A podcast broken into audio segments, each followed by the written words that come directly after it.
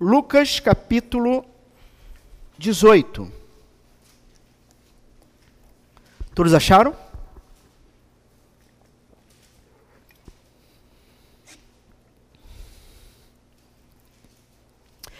Eu vou fazer a leitura a partir do verso 9, tá?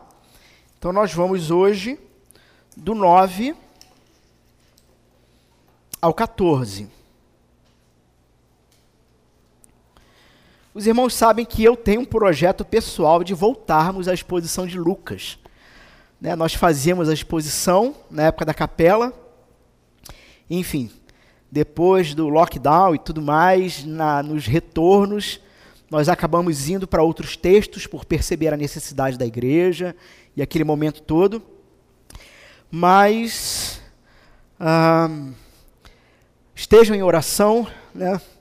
Talvez ano que vem, os próximos anos, mas em algum momento nós voltaremos à exposição toda de Lucas. Nós paramos lá no início ainda, era capítulo ah, 4, 5, algo assim. Agora não, não, não, não lembro, né? se foi em 2019 para 20. Mas temos então esse texto que é muito conhecido, né, pelo menos para alguns. Diz o seguinte a palavra do Senhor.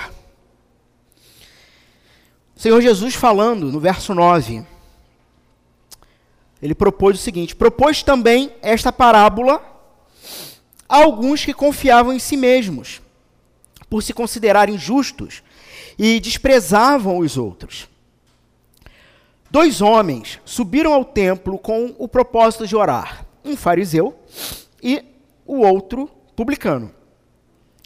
O fariseu, posto em pé, orava de si para si mesmo, desta forma: Ó oh Deus, graças te dou, porque não sou como os demais homens, roubadores, injustos e adúlteros, nem ainda como este publicano. Jejuo duas vezes por semana e dou o dízimo de tudo quanto ganho. O publicano estava em pé, longe, não ousava nem ainda levantar os olhos ao céu, mas batia no peito, dizendo: Ó oh Deus, se propício a mim, pecador. Digo-vos que este desceu justificado para sua casa, e não aquele, porque todo o que se exalta será humilhado, mas o que se humilha será exaltado. Palavra do Senhor, podem assentar.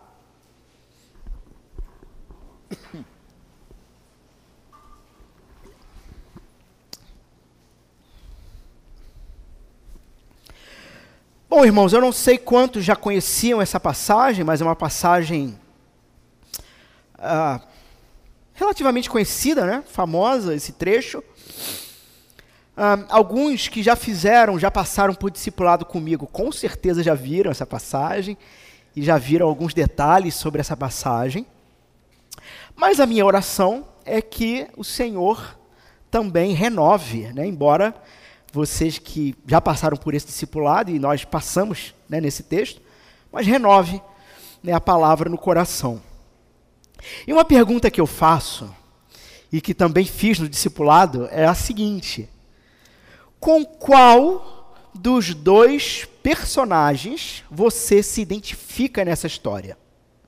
Então, nós temos Jesus aqui, num determinado contexto, né, onde ele vem aqui, uh, ele acabou de sair de uma outra parábola que falava sobre, sobre oração, e agora entra nessa, né, uh, e nessa parábola aqui, ele apresenta então esses dois personagens, o fariseu e o publicano.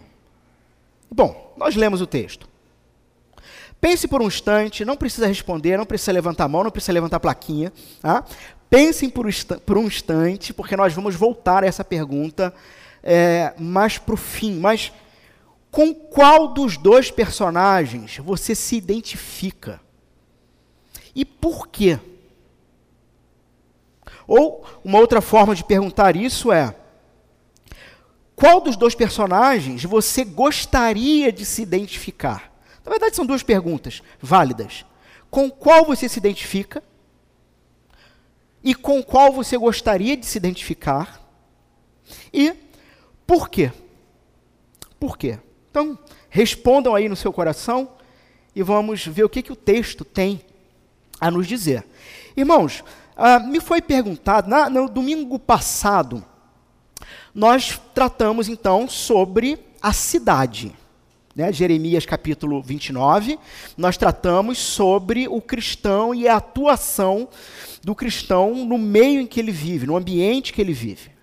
E ah, como é importante nós termos essa concepção é, constante de que nós estamos em missão o tempo inteiro. Não sei quantos vão recordar disso.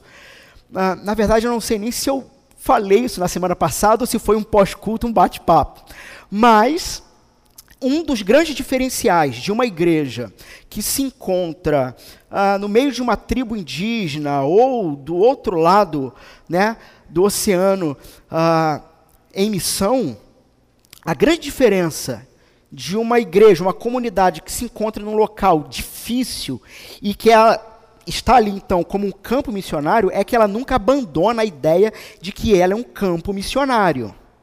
Em contrapartida, igrejas que se encontram em ambientes ou países ah, ah, cristianizados ou, no mínimo, simpáticos à fé cristã, ou seja, não recebem nenhum tipo de incômodo de forma alguma, eles, eh, essas igrejas e, e, aí eu falo, essas igrejas que eu digo é nós, é Brasil, tá? Não, não é carapuça para ninguém, não, é todo mundo. todo mundo está nessa nós acabamos ficando muito confortáveis onde estamos, e aí é tudo que nós pregamos no domingo passado. Nós levantamos barreiras contra os que estão fora dos muros, é um extremo, e o outro extremo é, o extremo é na verdade, a, a, a nos adaptarmos e a, nos acoplarmos a tudo que está fora. Né? E nós vimos, então, que não é assim. E eu me lembro de alguém me perguntado por que, Alan, qual, é qual foi o critério para escolher esse texto para domingo e para esses textos que ah, estão sendo trabalhados nesse mês de janeiro? É pelo seguinte, porque eu pretendo criar o hábito de sempre nos meses de janeiro trazer sermões com o objetivo de recalibrar o grupo base da plantação. E quem é o grupo base? vocês. São vocês. Né? O grupo base não se limita apenas àqueles 10 ou 15 iniciais, mas a todos nós que estamos aqui até que venha se consolidar definitivamente como uma igreja independente. Então, esses sermões, eles têm esse objetivo de recalibrar e fazer com que vocês percebam certas coisas que às vezes ao longo do ano podem passar despercebidos e serão, serão sermões, então, que é, nós vamos ter a, oportunidade de marcar pontualmente algumas questões. Por exemplo, muitos aqui sabem que isso é uma plantação. Ah? Muitos aqui sabem. E o que que, uh, o que que implica em isto aqui ser uma plantação? Implica em dificuldade, implica em ah, ah, os irmãos se aplicarem, os irmãos se organizarem para estarmos juntos, todos juntos, como um só grupo, como um só corpo, ah, com Cristo nos conduzindo a um, um, um, plano que é dele mesmo. Uma ah, nova igreja nessa região ah, que irá colaborar com outras igrejas do entorno que também sejam saudáveis. Tá? Então, muitos sabem dessa realidade. Só que, irmãos, uh, o que eu vou falar é muito natural, uh, então, por favor, uh, não se ofenda. Esse vai ser um daqueles textos que nós já avisamos com antecedência que, que, que vai ser doído. que vai ser doído em alguns momentos. Mas muitos também ainda não se ligaram que isso aqui é uma plantação. Ou seja, ainda continuam aguardando que outros uh, trabalhem e o sirva, enquanto ele apenas vem e desfruta de um ambiente preparado para o Senhor e, e de um sermão e de uma canção. Se você se encontra nesse grupo, não precisa ficar desesperado. Nós somos uma plantação e estamos aqui para te ajudar a se conectar com a missão. Então, é, essa sequência de textos e sermões tem é, este objetivo. E isso aqui já é introdução para o texto, para o que a gente vai falar nesse texto aqui. Então, por exemplo, ah, muitos chegam aqui, e eu já conversei sobre isso com alguns, muitos chegam numa plantação de uma igreja saudável, né?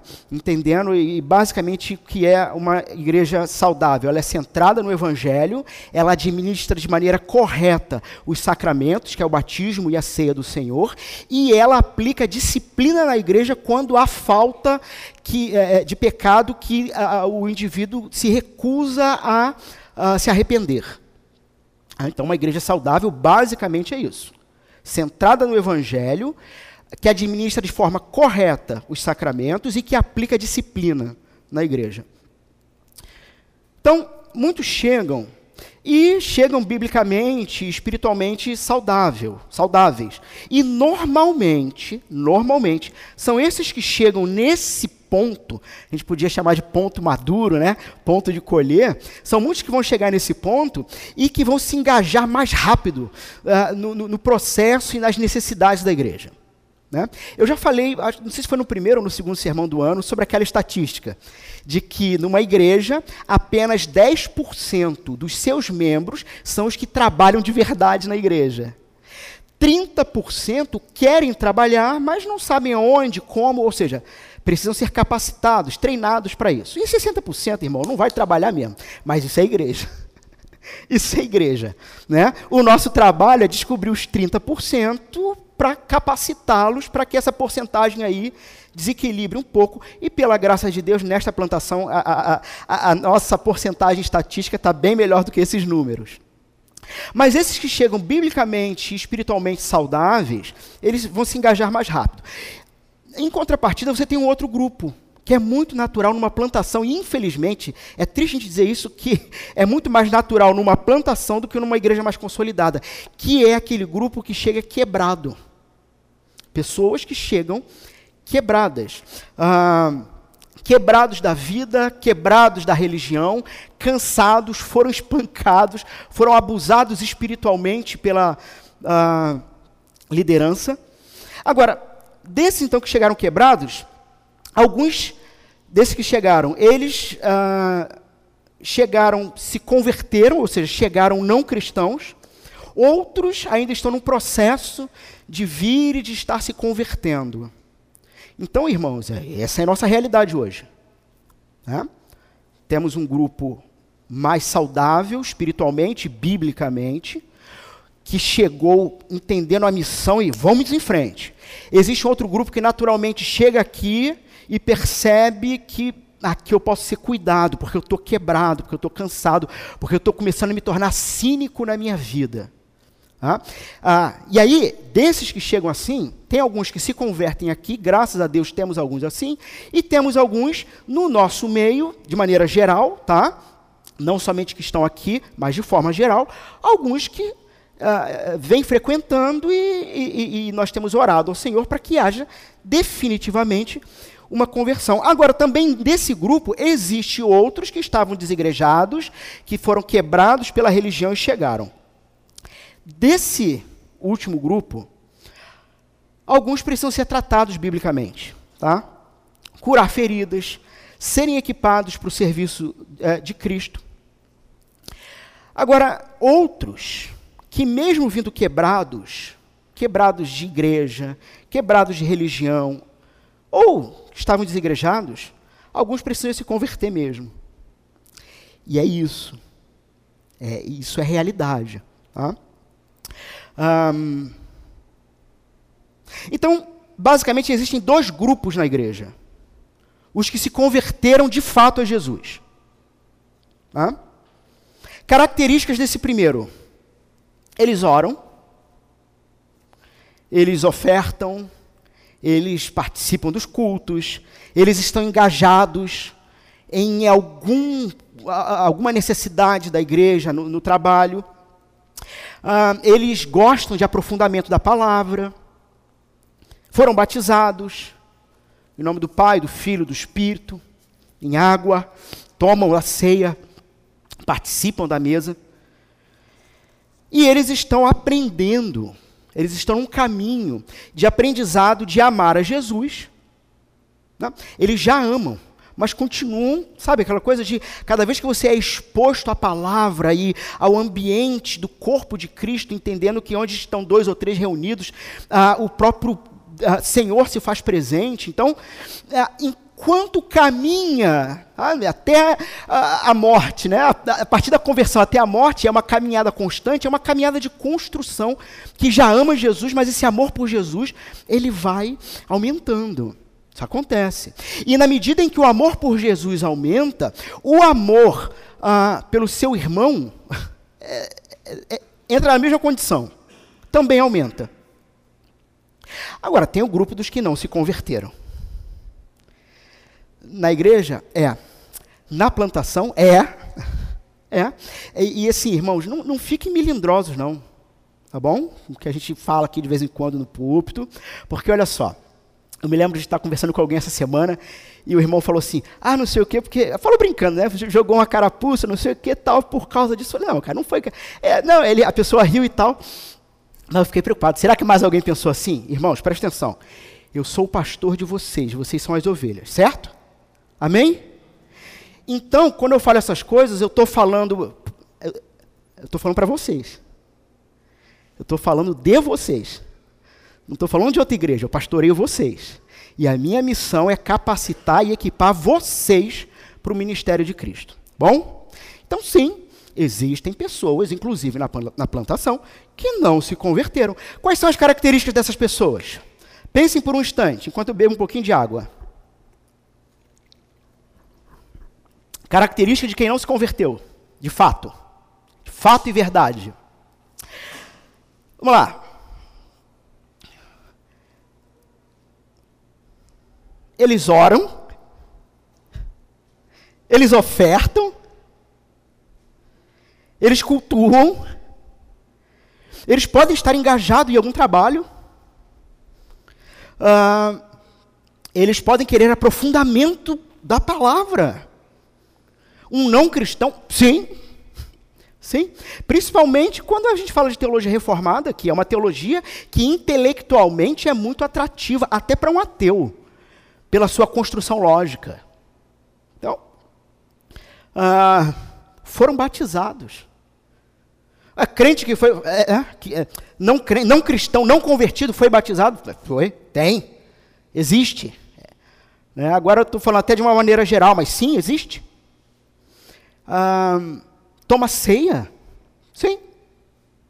O grande diferencial se encontra no fato de que são pessoas que não amam Jesus, definitivamente não amam Jesus.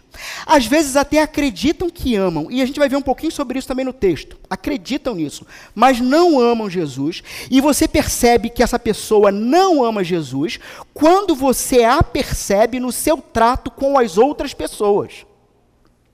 Ah, não sabem então como viver a partir do amor de Jesus, logo, não amam seus irmãos. Na verdade, é, às vezes é até problemático mesmo. Não, não que o convertido não é problemático, também é.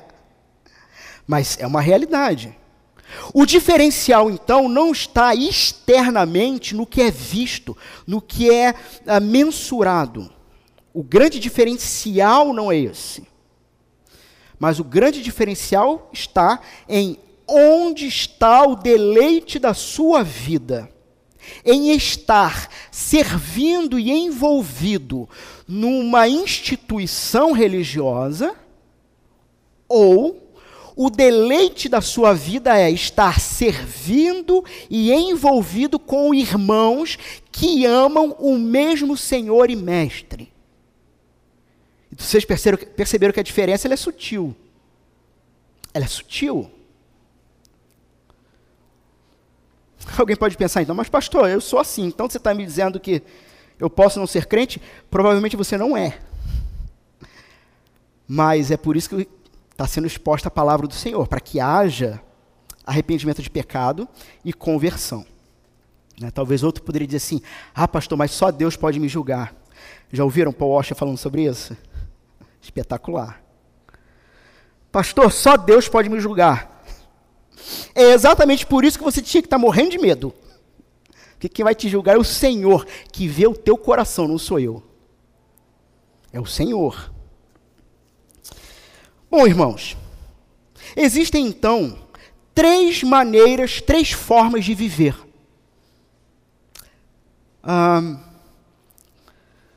A primeira é viver na dependência de Deus para sua salvação.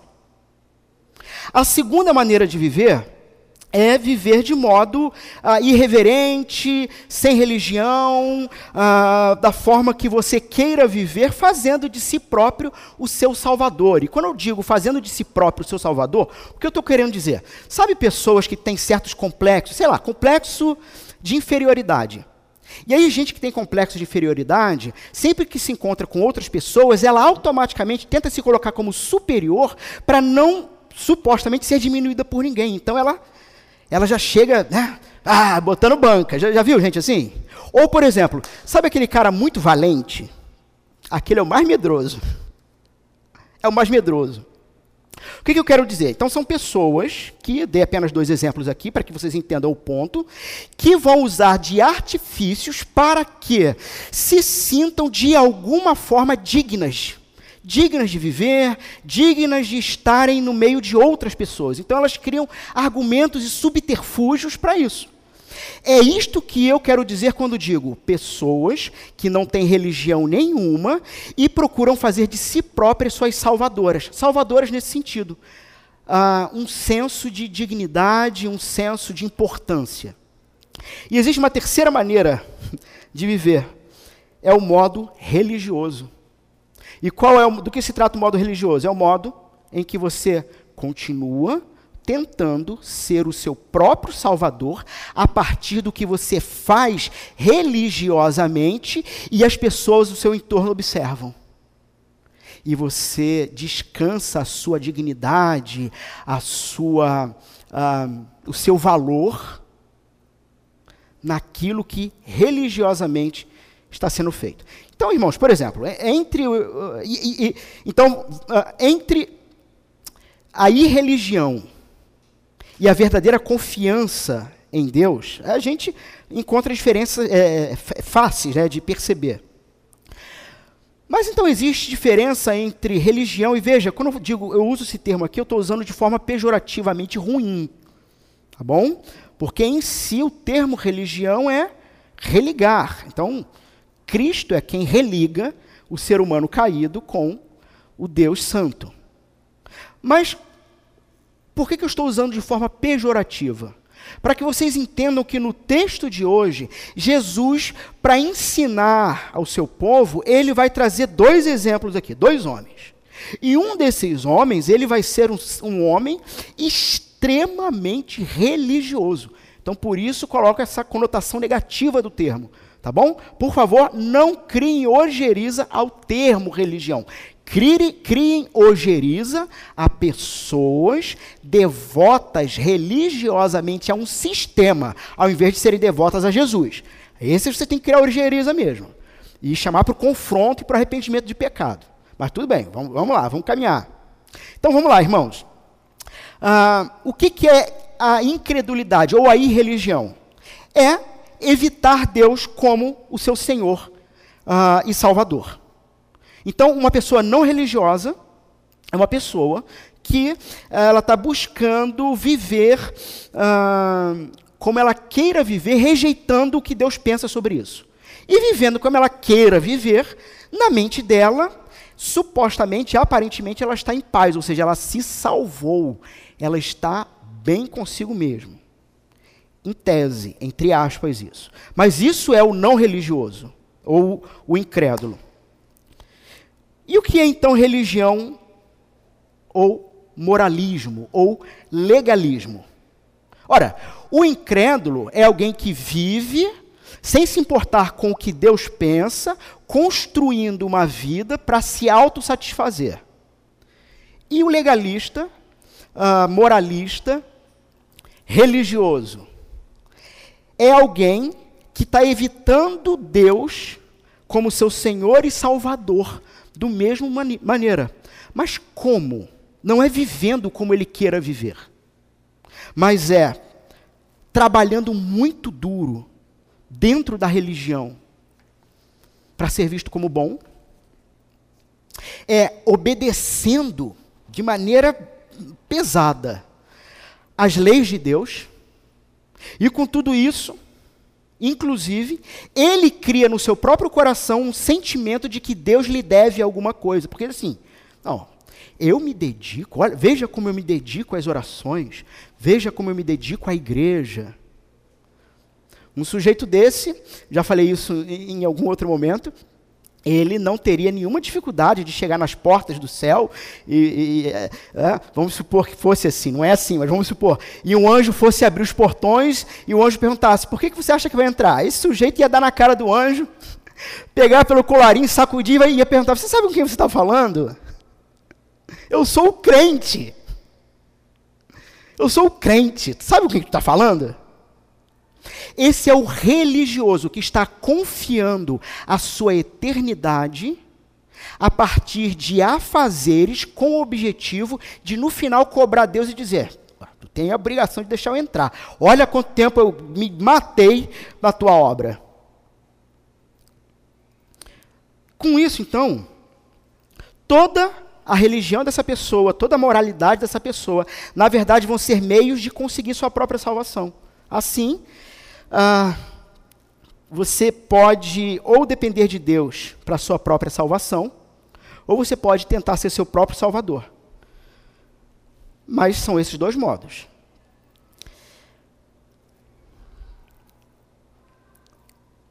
Irmãos, resumindo então, vamos lá, se eu te perguntasse, se eu te perguntasse, ah, sobre isso. Ah, você provavelmente ia dizer o seguinte: olha, eu sei que eu sou salvo pela fé. Você ia dizer, talvez, os cinco pontos do calvinismo, ou os cinco solas né, da, da reforma. Mas o grande problema humano, o grande problema, não é o que está aqui, é o que está aqui. Porque você pode acreditar num monte de coisas. Mas eu acho que a pergunta que nós temos que fazer nessa noite, e a partir do texto, inclusive, vai ser: será que o seu coração acredita no que a tua cabeça afirma que acredita? Será que eu realmente vivo a partir do que a minha cabeça diz que deve ser, ou que é o correto? No fundo, no fundo, o nosso coração ele diz o seguinte: olha, se eu for bom, se eu for bondoso, se eu viver de acordo com meus padrões, isso vai me tornar alguém valioso, alguém importante. Então vamos lá, religião. Ela diz o seguinte: eu obedeço. Esse é o religioso. Eu obedeço. Por obedecer, eu sou aceito. O incrédulo, não religioso, eu não preciso obedecer a ninguém só a mim mesmo. E qual é então a proposta de Jesus? Qual é a proposta do Deus Trino? O Evangelho. Porque o Evangelho ele não é nem incredulidade, nem religião, mas ele também não é religião. O Evangelho, a proposta dele é a seguinte: eu sou aceito por Deus por um preço infinito que Jesus pagou. Por causa disso eu obedeço. Perceberam a diferença? O religioso, eu obedeço para ser salvo. O evangelho, tudo que era necessário para você estar em paz com Deus foi realizado pelo Filho de Deus na cruz. Se isso é uma verdade que te pegou, você vai querer responder a Deus em amor, obedecendo. Irmãos, é por causa então dessas três possibilidades de viver: duas que desagradam a Deus e uma que agrada a Deus, que Jesus então, aqui, a partir dessa verdade, constrói essa parábola. Veja o seguinte: propôs também esta parábola a alguns que, vamos lá, Muitos fazem a leitura desse texto porque ele vem a, logo após um texto de oração, como se ele fosse um texto que tem por objetivo falar de oração e de uma oração que não é respondida. Sim, irmãos, nós poderíamos falar de oração aqui nesse texto, mas esse texto tem um objetivo muito maior do que isso. Muito maior do que isso. No contexto geral aqui do, do, do capítulo 18, e um pouquinho antes, um pouquinho depois, Jesus está apresentando o reino dele e as características do reino dele. Tá? Então, dentro dessa apresentação, ele está pontuando né, em, em sessões diferentes várias questões. Por exemplo, logo após isso, vai ter a sessão das crianças, da necessidade de ser como uma criança e tudo mais. Então, são sessões de lição dentro do, do que significa estar dentro do reino de Deus. Uma segunda leitura equivocada que pode ser feita nesse texto é a seguinte: veja o texto está falando sobre os arrogantes, sobre os orgulhosos, e que nós, para sermos aceitos por Deus, para que nós é, tenhamos nossos pecados perdoados e que realmente vivamos como cristãos, nós temos que ser é, humildes. Né? Então, se coloca nesse texto dois contrapontos: o orgulho e a humildade. Então, nós temos que ser humildes. E, irmãos, a tentação é muito grande de chegar aqui diante dos irmãos com um texto desse e com uma leitura superficial e dizer: está vendo, irmãos? Você tem que se orgulhar de ser humilde. É, não, deu problema. Porque o grande ponto do texto não é esse. E o próprio a, a, narrador, aqui Lucas, já nos diz qual é o ponto do texto propôs esta parábola. Em que momento do ministério de Jesus? Foi logo após a parábola do juiz Inico? Não necessariamente. Mas em algum ponto da vida e obra de Jesus, isto aqui aconteceu, e para quem, quando nós estávamos pregando em Lucas, lá no início eu falei isso, não sei quantos vão lembrar, que ah, o estilo literário do, dos evangelhos, e principalmente os três primeiros, os sinóticos, os parecidos, o estilo literário do texto, e até João, ele é um estilo único no mundo, não existe estilo como esse. E uma das características desse estilo literário é que aquele, eh, os evangelistas, quando vão registrar o texto, eles têm uma intenção de falar com alguém. E eles vão separar e organizar o material da vida e obra de Jesus com uma intenção. Por isso que de repente você tem uma história que, ué, aqui em, Ju, aqui em Mateus essa história apareceu aqui, mas em Lucas apareceu em outro ponto. Porque não é necessariamente cronológico, mas é intencional. É intencional. Para que a gente entenda o que o Espírito quer dizer na contagem dessa história. E Lucas então está dizendo, ó, Jesus, em algum ponto, em algum momento da vida dele, é, bom, na verdade foi o tempo todo isso, né? mas em algum ponto ele contou a parábola. Mas o que, que era o tempo todo? Embates com pessoas que se achavam, ah, ah, que se consideravam justos. E se atentem a esse termo e a esse tema: justos e justiça. Gente que tinha embate sério com Jesus. Eu já falei sobre isso também em algum outro sermão de que o que nós vemos quando Jesus encontra com pecadores, sempre que Jesus tem um encontro com pecador, há um confronto de pecado, mas Jesus, ele sempre tem uma certa doçura. Né? Sabe aquele texto, quando o irmão não quer se arrepender, né? aí você chama testemunha, aí uh, o cara não quis se arrepender, você uh, leva para a igreja, aí o cara não quis se arrepender, você, aí Jesus diz, trata como, quem lembra? Publicano. Lembra disso? E as pessoas pensam que tratar o outro como publicano é jogar fora, é chutar, é escorraçar. Não. Como é que Jesus tratava o publicano? Sentava para comer. Porque queria que o cara se arrependesse. A não ser que ele, em algum momento, dissesse: Não, eu não quero saber disso mesmo, não, eu vou seguir minha vida. Então, Jesus, quando encontrava com pecadores, havia confronto de pecado, mas ele era doce. No entanto, quando ele encontrava com religiosos, saía faísca. O negócio era feio, era muito feio, era muito complicado. Por quê? Porque o grande problema é que você pega um pecador e você pega um religioso, o pecador, e a gente vai, nós vemos isso nesse publicano, ele tem em si uma certa consciência do seu pecado. Enquanto que o religioso, ele realmente acredita que ele está zero a zero com Deus, porque sei lá, subiu um monte, foi orar, não sei. ou foi levar cesta básica para o necessitado, e aí ele acha que por causa do que ele fez, ele está bem. E esse é mais difícil de confrontar.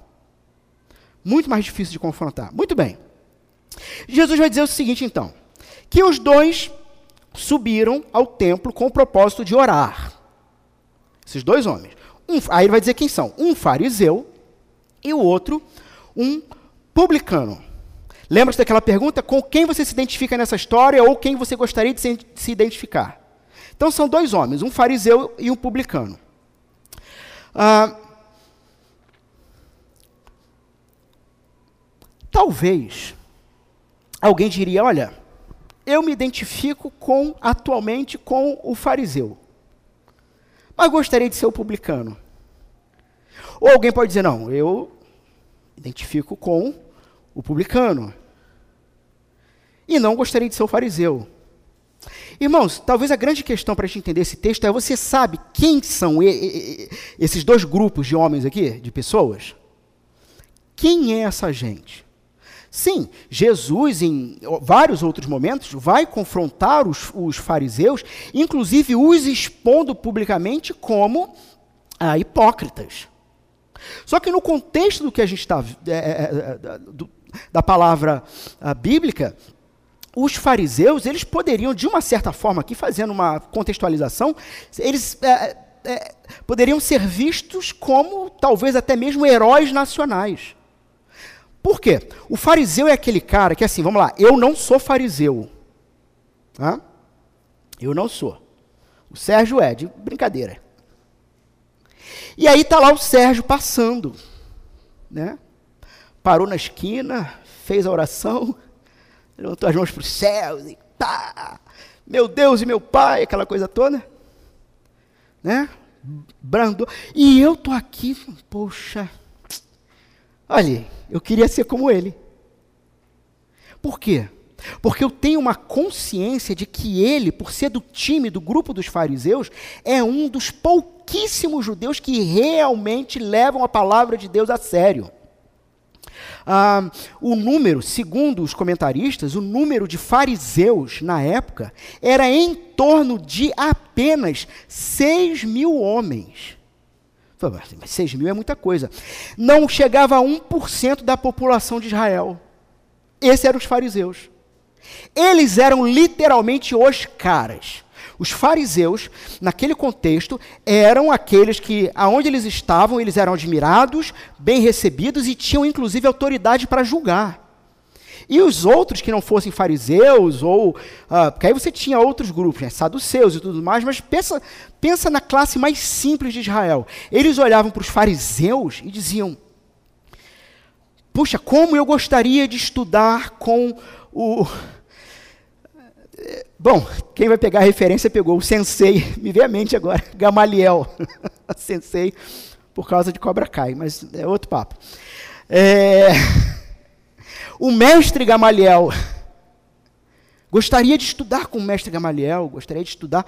Ah, olha, apareceu um outro rabi ali, um outro mestre, Jesus, poxa. Então, mas voltando para os fariseus, que eram essa classe então mais é, famosa e admirada, esse é o contexto. Quando Jesus está no meio de um monte de gente que despreza as pessoas e que se acham justos. Quando Jesus começa a contar essa história, você tem que entender que naquele contexto, quem está ouvindo aquela parábola, está vendo assim, olha, Jesus começou uma história aí. Ah, dois homens ah, subiram para orar. E quem eram? Jesus vai falar. Não, um era o fariseu. O fariseu fariseu. É, eu queria ser esse cara. Né? Ou, quem sabe, tinha ali vários fariseus também, com certeza. Mas então, os fariseus eram essa classe admirada que nasceu ah, durante ou pós, na verdade, a Guerra dos Macabeus. Depois vocês podem na internet pesquisem sobre a Guerra dos Macabeus. É um grupo que vai se desenvolver é, estruturalmente, politicamente, por volta aí é é, é, é, é, de dois séculos, incluindo o de Jesus. Ah, e eles tinham um zelo que o, o, o medo deles. Qual foi a percepção deles? Sempre que Israel começou a adorar outros deuses, Nós fomos levados presos, cativos, apanhamos, passamos fome. Então, o que, que os fariseus vão fazer? Eles vão zelar pelo povo, e, num primeiro momento, inclusive, é, esse zelo é o que vai impedir o povo de desandar de vez em vários momentos. Então, pastor, quer dizer que os fariseus não são ah, simplesmente esse monstro que a gente pensa que é hoje? Jesus é que vai aparecer nesse cenário e vai começar a revelar os podres. Mas num primeiro momento, e a ideia deles era admirável. Gente que levava a palavra de Deus muito a sério. Muito a sério. Ah? Ah, esses são os fariseus. Quem são os publicanos? Aí pergunto: você em algum nível não gostaria de ser um fariseu? Quando você entende que eles eram os pouquíssimos da época que levavam muito a sério a palavra de Deus? Beleza. Eu não sei com quem você se identificou quando fiz a primeira pergunta, mas quem são os publicanos? Irmãos, aí alguém fala assim. Eu me lembro de uma pessoa no discipulado que eu, eu fiz a pergunta e a pessoa falou: Ah, eu queria ser o publicano.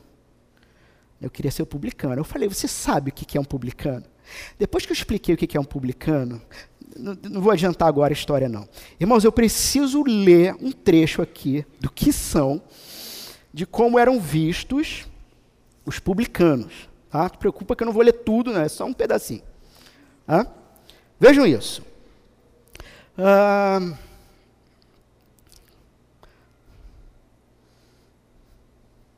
os impostos sobre a terra.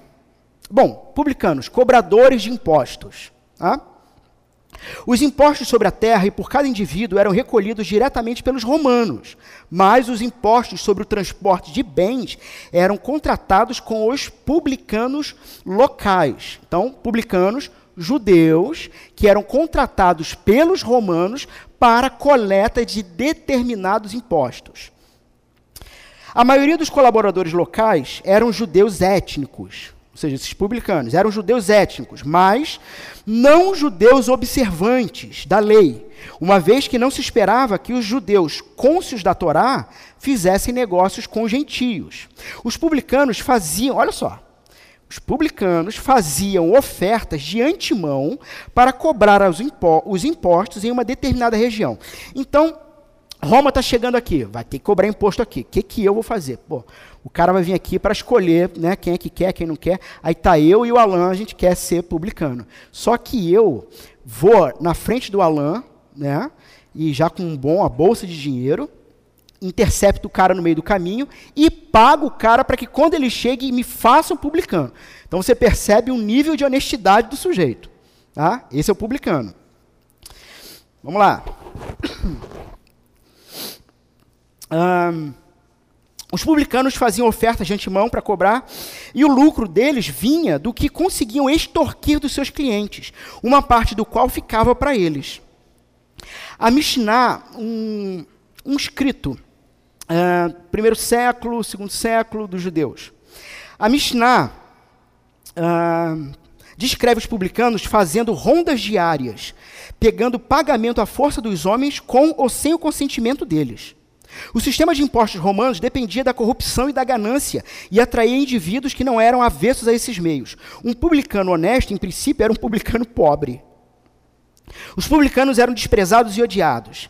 A Talmud, a Mishnah e a Talmud preservam julgamentos lastimáveis deles de períodos posteriores, colocando-os junto com ladrões e assassinos.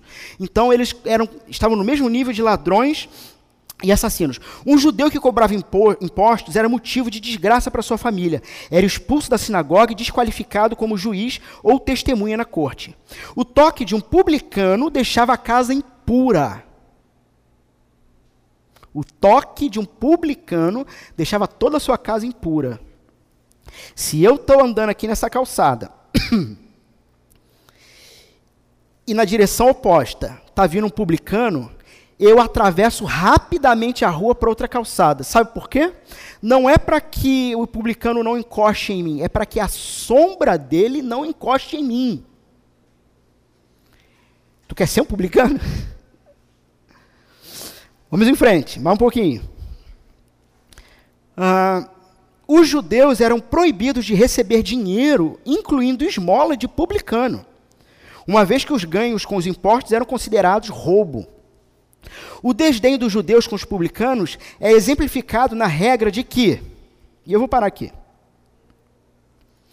Novamente, o desdém dos judeus com os publicanos é exemplificado na regra de que os judeus podiam mentir para os publicanos e ficariam impunes diante da lei. Uma regra com a qual as casas de Iléu e Chamai, escolas de interpretação, que sempre estavam em lados opostos, mas nessa regra eles concordavam. Publicano é um sujeitinho tão desprezado, odiado, é ralé, é o lixo, e isso é público. Que os judeus tinham permissão por certas escolas de interpretação judaicas para mentir para eles. Tipo assim, olha, não é nem gente. Esses são os publicanos. E eu me lembro de quando me per perguntei isso, num um dos primeiros discipulados, lá para 2018, 2019, e eu perguntei para a pessoa: Você gostaria de ser fariseu ou publicano? Ah, fariseu. Aliás, publicano. Publicano é isso, isso, isso, isso. Você se considera isso? Porque o fariseu ele se considerava o todo-poderoso. Publicano não. Ele sabia da situação dele no meio do povo. Você quer ser é, é, é, publicano? Assim, você se considera. Não, então não, então não quero não. A pessoa falou assim, não, então não quero não. Então tu quer ser qual? Eu perguntaria para você, diante disso, você quer ser quem? Porque a pessoa falou para mim, quero ser nenhum dos dois. Falei, pô, na verdade, sabe aquelas perguntas de pastor que é pegadinha? Que tu já sabe a resposta, a resposta que a pessoa vai dar? Falei assim, pois é, esse é o problema. Você não quer ser nenhum dos dois porque você se acha melhor do que os dois.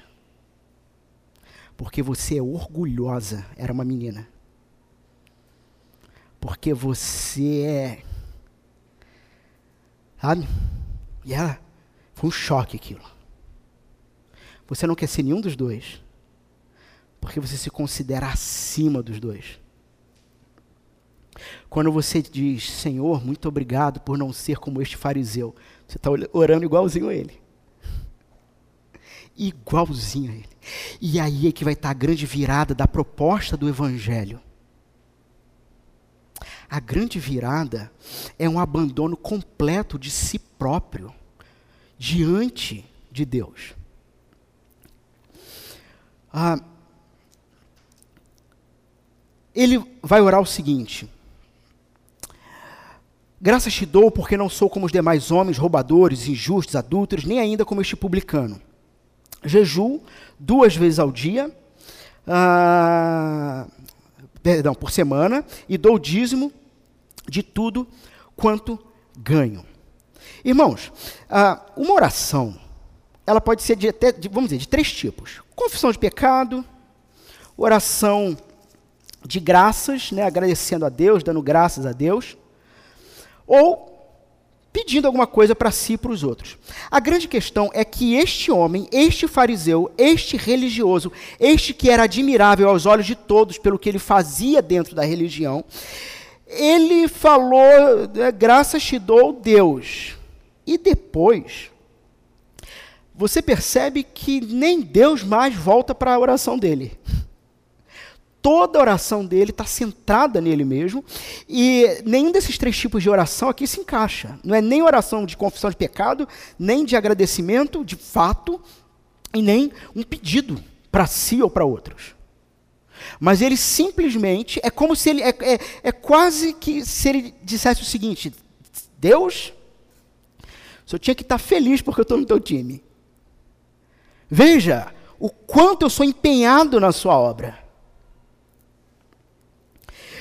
O, a questão aqui, irmãos, é que os fariseus, eles viam a lei, fazendo aqui uma metáfora, como se fosse um jardim de flores. Um jardim de flores. Então, o que, que eles faziam? O jardim de flores não pode ser pisado. O que, que eu faço? Vou botar uma cerca. Vou botar uma cerca. Né?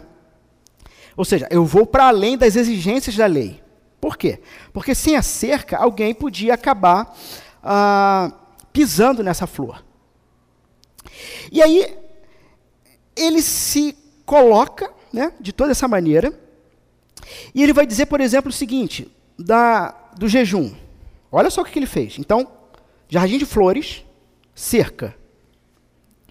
Haviam três festas principais aqui na, em Israel. Tá? O que, que os fariseus faziam? Eles jejuavam duas, dois dias antes e dois dias depois dessas festas principais. Então, dois dias antes, dois dias depois, eles jejuavam. Então, eles jejuavam 12 vezes no ano. Todos comigo? Só que esse fariseu da parábola de Jesus, cara, esse aqui é o bichão mesmo. Porque ele botou uma cerca da cerca. Ele jejua dois dias na semana. É? Ou seja, um ano tem 52 semanas, ele jejua 104 vezes no ano.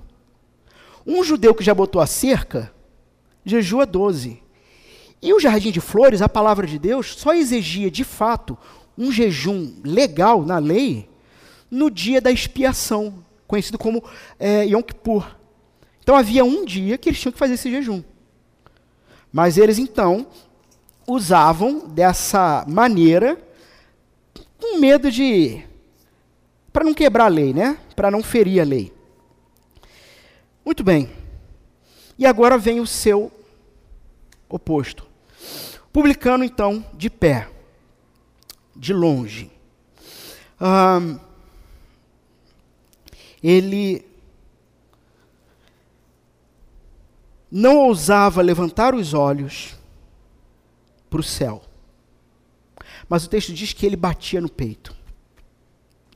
Uma coisa interessante é que essa ideia de bater no peito é uma ideia de angústia, de profunda angústia. O usual, o usual de um judeu no templo seria ele estar de braços cruzados, talvez cabeça baixa, a mão no peito, altura do coração. Isso seria então o usual, o comum. Ah, no Oriente Médio, até os dias de hoje, não é comum, homens não batem no peito, mulheres batem no peito. Principalmente em funerais que tenham sido por motivo trágico. Então, ah, isso acontecia. E na Bíblia, nós só vemos um momento em que homens e mulheres batem no peito. Se encontra em Lucas 23, verso 8. Deixa eu ler esse trecho para que vocês vejam. Lucas 23, perdão, verso 48.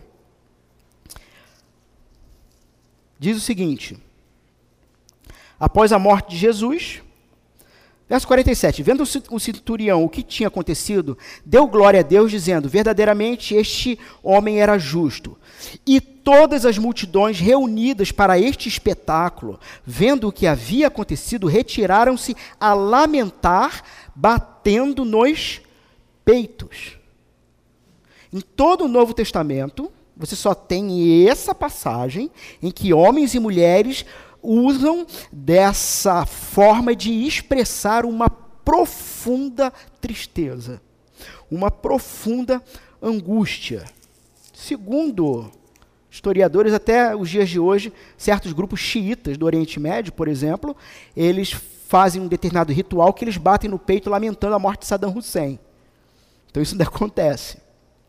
Irmãos, a grande questão é a seguinte: como precisa estar o coração de um homem que conhece o seu pecado, que sabe quem é, que tem percepção do pecado, tristeza pelo pecado, que confessa pecado e expressa então dessa forma. Ele está batendo no peito e ele vai dizer uma simples frase.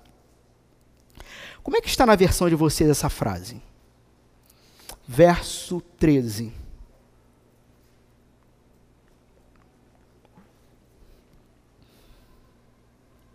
Verso 13.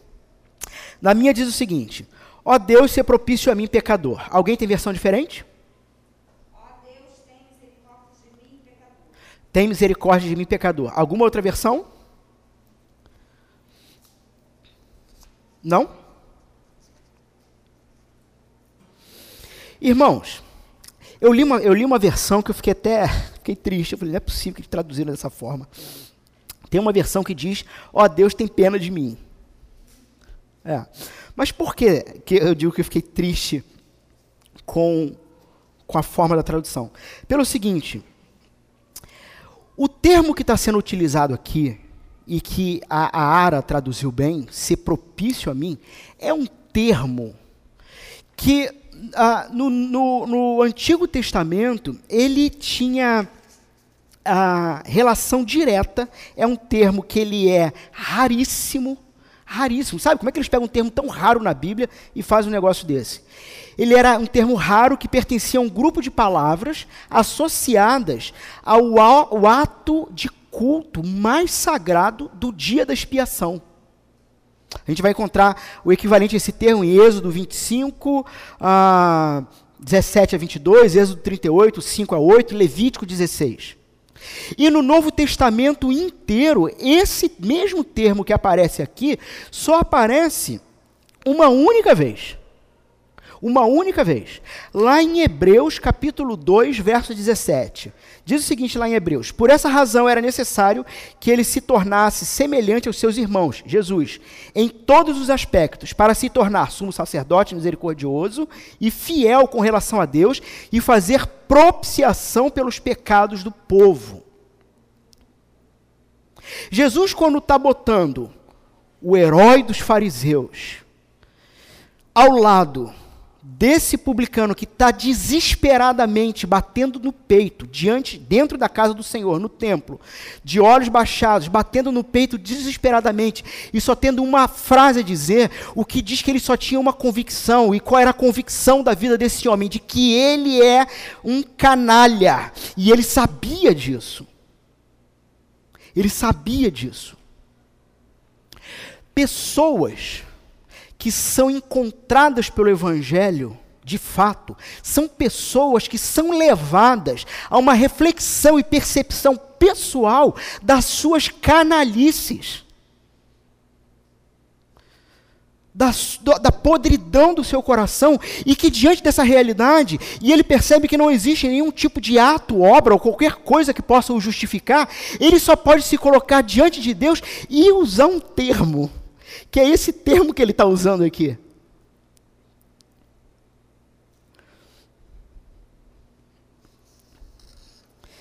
Ser propício a mim, pecador, é completamente diferente de é, tenha misericórdia de mim, porque misericórdia é um outro termo do grego, não é esse termo, que é único.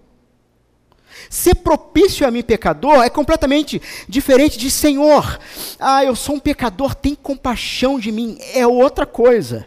É completamente diferente. É completamente diferente de Senhor, ah, olha para mim, tem pena de mim. Ser propício a mim é diferente de Senhor, não me castiga. Não me castiga. Ou simplesmente, Senhor, uh, passa por cima do meu pecado é, porque eu não tenho jeito mesmo. Ser propício a mim, o que ele está dizendo, o que esse a, a, a, canalha que se converteu está dizendo é: Senhor, faz por mim o único e perfeito sacrifício que tem todas as condições necessárias para que tenhamos paz. É isso que ele está dizendo. O termo é esse.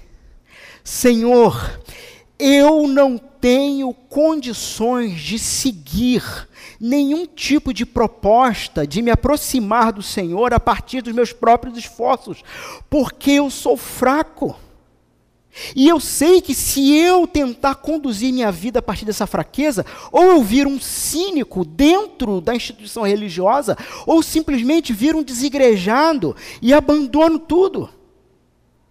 Mas em contrapartida, isso é: Senhor, se eu não tenho condição alguma de fazer, só existe um que tem. Que o Senhor então realize o ato propiciatório de perdão de pecado.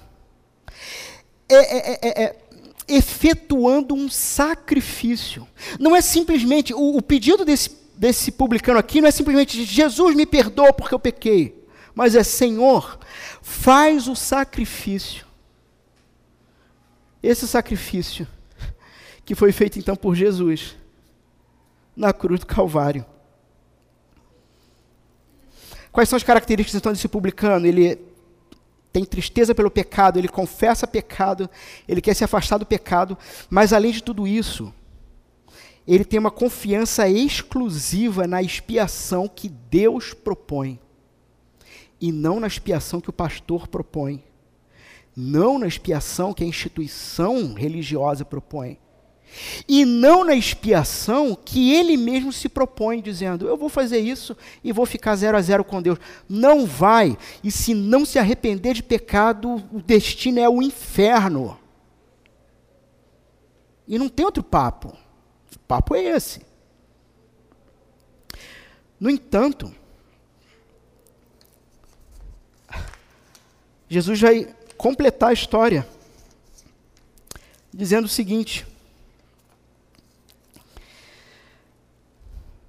Digo-vos ah, que este que, que este desceu justificado. Nós temos uma inversão agora de papéis na parábola. Enquanto a parábola começava botando o fariseu primeiro e o, o, o publicano em segundo lugar, agora, ah, de forma irônica e até mesmo vergonhosa, dentro da parábola, Jesus pega o publicano, que se achava melhor do que todo mundo, porque era o crentão da época, e bota de ralo. E diz o seguinte: aquele, aquele lá.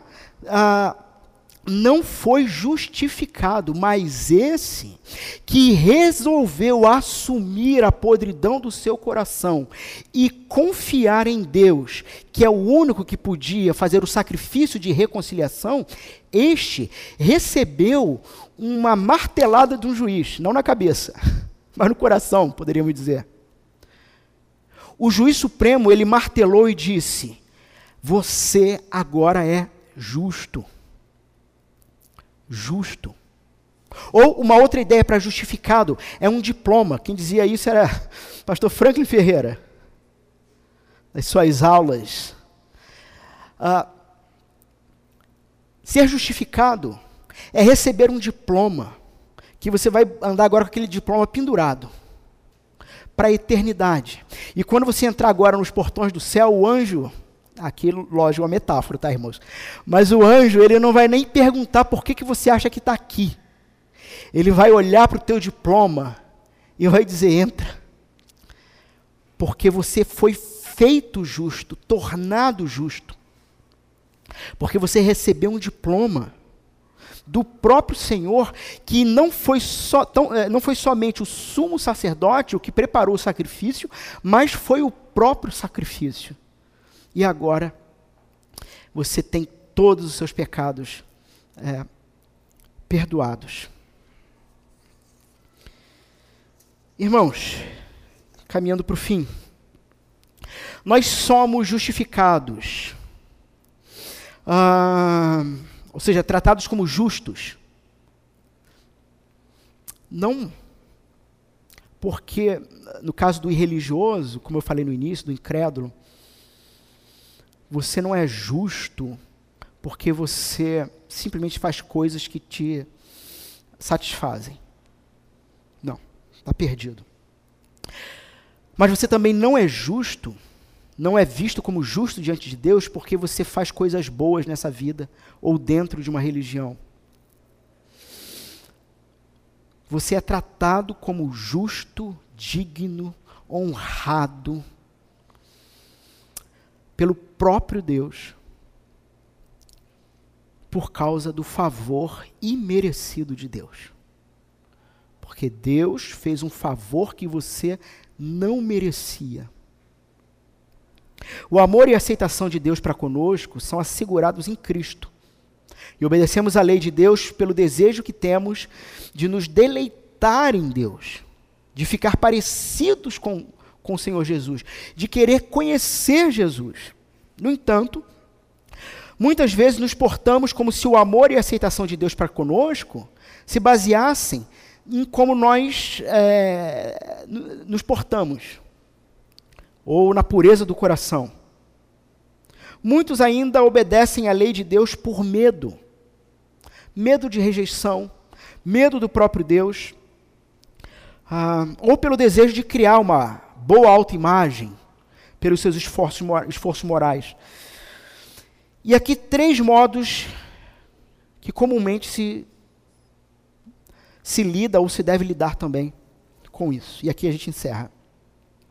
Primeiro, se não conseguimos nos sentir perdoados após um pecado um fracasso, antes de termos passado bastante tempo em miséria e aflição, talvez estamos baseando a nossa aceitação por Deus no quanto nós nos rebaixamos.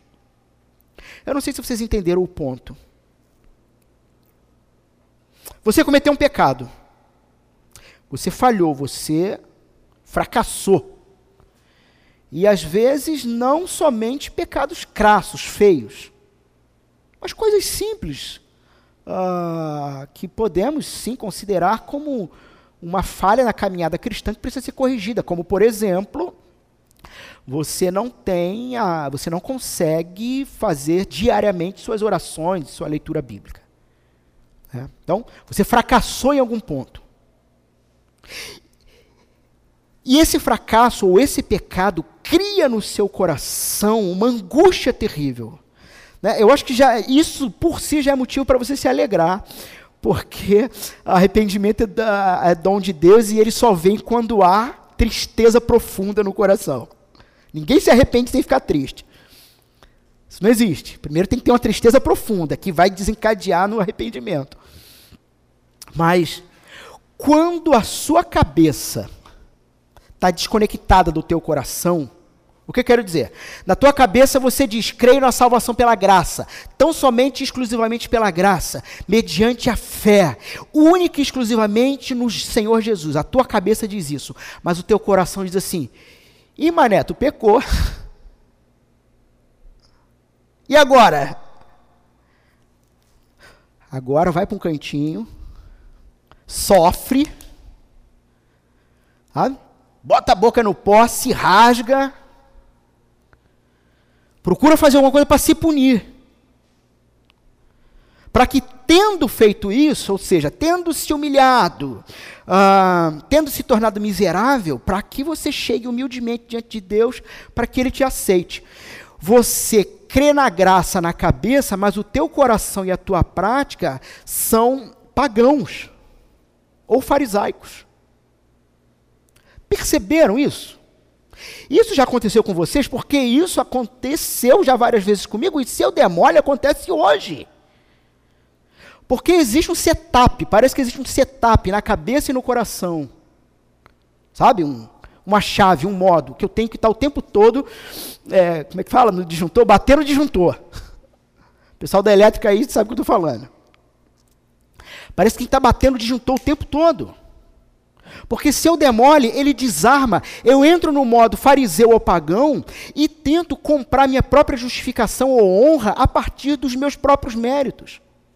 Ou seja, eu esqueci que eu só preciso chegar diante de Deus e, e lógico, o coração já estará contrito para isso e, e, e, anunciar o próprio Evangelho, Senhor, ah, ser propício. Já o Senhor já foi propício. O Senhor já fez o sacrifício. Talvez a grande pergunta é: Senhor, o Senhor tendo feito o sacrifício é, que era necessário e eu tendo sido transformado por esse sacrifício, como ainda sou capaz de te ofender? Como ainda sou capaz de querer cumprir e satisfazer minhas próprias necessidades ou desejos, sem me importar nem com o Senhor, nem com os irmãos que o Senhor me deu? Como isso? Uh, e esse como, irmãos, não é nem no sentido de que, porque eu não sou assim, não, você é ruim. Eu sou ruim. O coração do humano é, é estupidamente corrupto e enganoso. A pergunta do como não é no sentido do, assim, ai, Deus, eu não sei como foi possível que eu fiz isso, eu não sou. Não, você é. A pergunta do como é como é possível que eu ainda ah, abuse do teu amor? Como que é possível isso? Senhor, não faz sentido. Se não conseguimos nos sentir perdoados após um pecado ou fracasso, ou seja, a gente só se sente perdoado depois de passar por miséria e aflição, é porque você não está confiando na propiciação de Jesus, mas está confiando na sua miséria e na sua aflição para que Deus olhe para você. O que, que a gente tem que fazer quando você vem num culto como esse? Bater o disjuntor do Evangelho. Te fazer lembrar de novo que você não está sendo e não será cobrado pelos seus erros e fracassos. E alguém vai dizer, pastor, eu já ouvi isso, tá? Eu já ouvi isso. Quando eu comecei a pregar o Evangelho, ah, ah, um tempo depois de ter sido ordenado, porque eu não pregava o Evangelho, não, eu pregava religião. Pregava religião, pregava a instituição, a religião.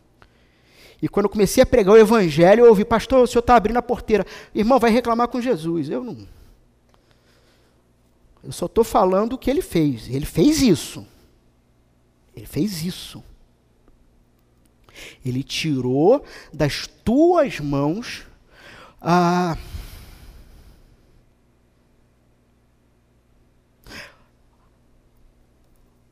a necessidade de tentar ser justo por conta própria, porque você iria falhar. E aí a justiça dele é imputada sobre você, é colocada sobre você, é posta sobre você. E o teu papel diante disso é assim, é, é como esse uh, publicano, é Senhor. Sabe, por exemplo, perceba a oração do fariseu, que é, né, Senhor, obrigado, porque eu sou o melhor de todos.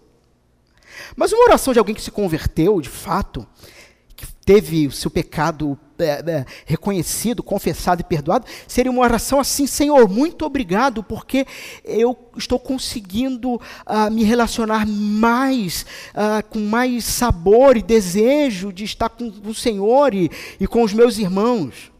Percebe que é uma oração completamente diferente? Obrigado, porque o Senhor está me mudando. Segundo, se somos orgulhosos e rudes para com os outros, talvez estejamos ah, baseando a nossa aceitação por Deus em padrões morais que acreditamos estar alcançando. Ou seja, novamente, bate o evangelho, bate o disjuntor do evangelho. Porque olha só, cara, por que, que você está sendo rude com as pessoas? Por que, que você está sendo ah, ah, orgulhoso com as pessoas? Por que, que você realmente se acha melhor do que alguém? Uh, você realmente está construindo a sua vida a partir dos seus padrões, daquilo que você consegue fazer bem, e você está se achando melhor por isso? Inclusive diante de Deus. Volta.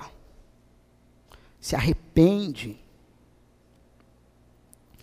Por último, se nos sentimos fracassados, cheios de baixa autoestima, você está sempre na pior. Né? Sempre, sempre me sentindo fracassado, sempre assim. Não, fulano não. Sabe? É, fulano não gosta de mim. Não foi nem falar com fulano. Fulano não gosta de mim. Bateu o olho na pessoa, sabe que negócio? O, o santo não bateu, sabe? Tem, tem, crente que fala essas coisas, né? O santo, que santo que não bateu? Não sei o que, que é isso. Fulano não, não, não falo. Né? Estou sempre. As pessoas conseguem e eu não consigo. Sou um fracassado. Estou é. sempre com baixa estima. Sempre me sentindo mal. Sempre. Talvez você esteja baseando a sua aceitação por Deus em certos padrões morais que você não está alcançando. E aí você olha para outros e dizem: não, eu não vou, não sou digno. Não, a questão não é ser digno ou deixar de ser. A questão é você parar de pensar em você e morrer. para que seja feita nova criatura, morrer em Cristo, morrer no Evangelho, morrer para si próprio.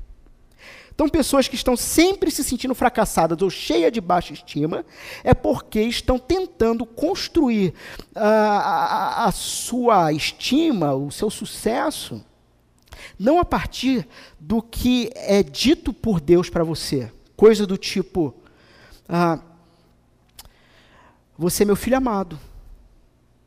Ah, mas ele falou isso para Jesus. Sim, nós somos agora. Bom, era para ser Jesus, né? Não era para ser mais você. Então, você recebe glória, honra, dignidade em Cristo. Ora, se eu recebo glória, honra, dignidade em Cristo, por que eu continuo olhando para o meu semelhante e me diminuo? É porque a tua cabeça, do que você acredita, está desconectada do seu coração. Irmãos, esse, esse sermão, como eu disse, ele tem o objetivo de recalibrar. Então, todos os meses de janeiro nós vamos recalibrar algumas coisas. Domingo passado falamos, das, falamos da missão, hoje falamos do evangelho, do significado e das aplicações. Pontuando claramente, existem duas formas de desagradar a Deus e apenas uma de agradar a Deus. As duas formas são vivendo dissolutamente, como se não houvesse amanhã, não se importando com Deus, ou vivendo obedecendo a Deus, para tentar ganhar o céu. E qual a única forma que de fato agrada a Deus? É a forma do Evangelho, em que você se coloca diante do Senhor, crendo e confiando, junto aos seus irmãos, que fomos feitos um só corpo, um só povo, em Cristo Jesus. E que toda, todo o nosso valor e dignidade se encontra no que Ele fez por nós. Portanto, podemos erguer nossa cabeça e caminharmos firmes neste mundo, anunciando o Evangelho e nos preparando para a volta do Senhor. Vamos fechar nossos olhos?